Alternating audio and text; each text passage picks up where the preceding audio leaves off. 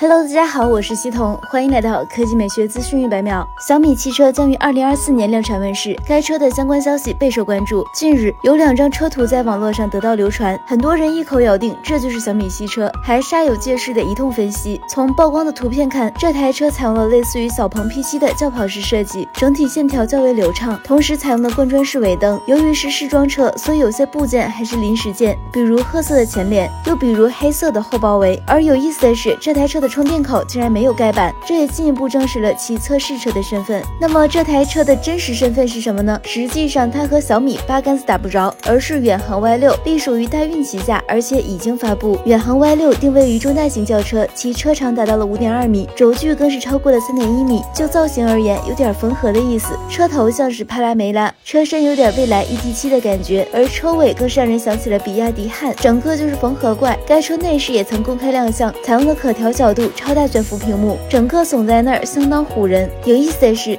去年广州车展期间，这台车疑似还冲出了展台，剪刀式车门还处于开启状态，一群人正在试图从车头推车，把车推回原位。远航汽车相关负责人回应称，不是冲下展台，而是溜了一截，约一米多的距离。负责人还表示，涉事车辆为概念车，还没有量产，只有外观和内饰，事件不涉及到技术问题。好了，以上就是本期科技美学资讯百秒的全部内容，我们明天再再见。